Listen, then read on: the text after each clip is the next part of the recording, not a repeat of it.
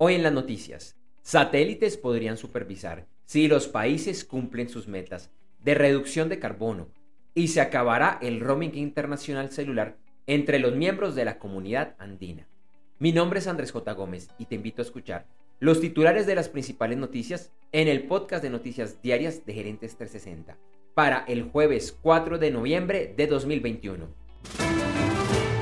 Iniciamos con algunas de las noticias más importantes de la Conferencia de las Naciones Unidas sobre el Cambio Climático COP26. 18 países se comprometieron a cerrar plantas de producción de energía a base de carbón y 90 países se han unido para reducir en un 30% las emisiones de metano a 2030. Una coalición internacional de bancos, inversionistas y aseguradores han manifestado que cuentan con 130 billones de dólares para apoyar proyectos relacionados con la eliminación del cambio climático.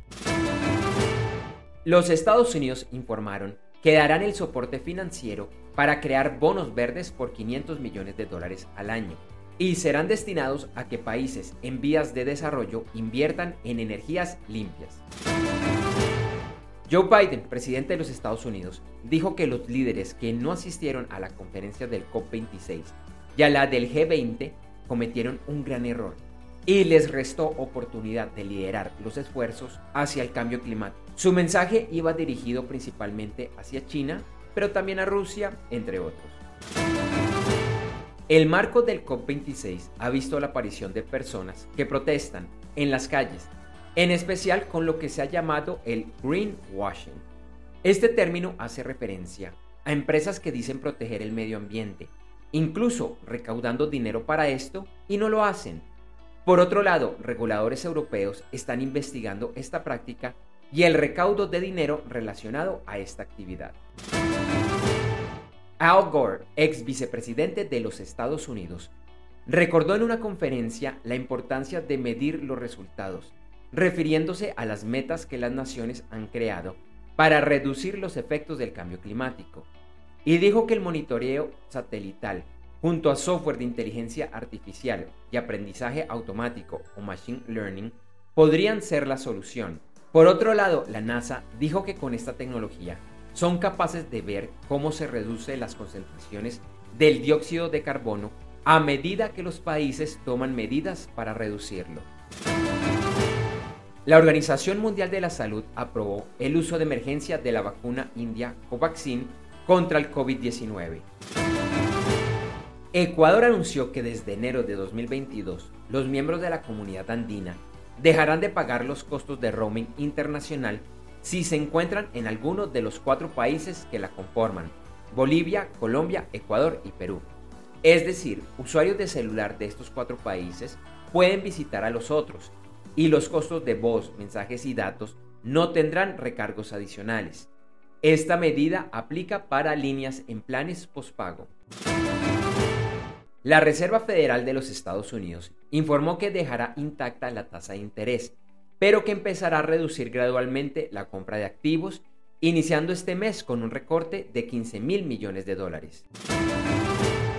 Esta semana se llevaron a cabo varias elecciones en los Estados Unidos, y una de las conclusiones es que los demócratas han perdido terreno frente a los republicanos.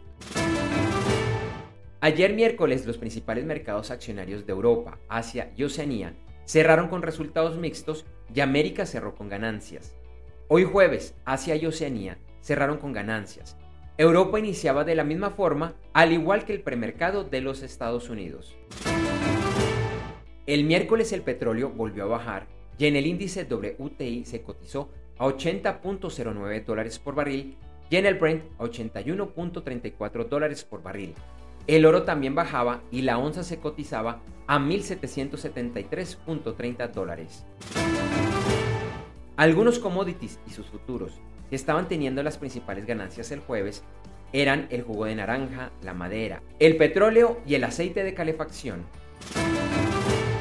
En criptomonedas, el Bitcoin bajaba y el jueves rondaba los 61.500 dólares.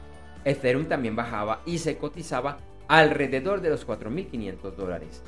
Algunas criptomonedas que han tenido un importante aumento de valor en las últimas 24 horas son IOTEX, Telcoin y AMP. Finalizamos con las principales noticias del mundo de los deportes. Destacamos algunos resultados de los partidos que se jugaron ayer por la cuarta jornada de la fase de grupos de la UEFA Champions League. Manchester City 4 a 1 frente a Brujas y Sporting de Lisboa le ganó 4 a 0 al Besiktas. Hoy se juega la cuarta fecha de la UEFA Europa League. Algunos partidos interesantes son los de Mónaco versus PSB, Olympiacos versus Frankfurt y Leicester versus Spartak de Moscú.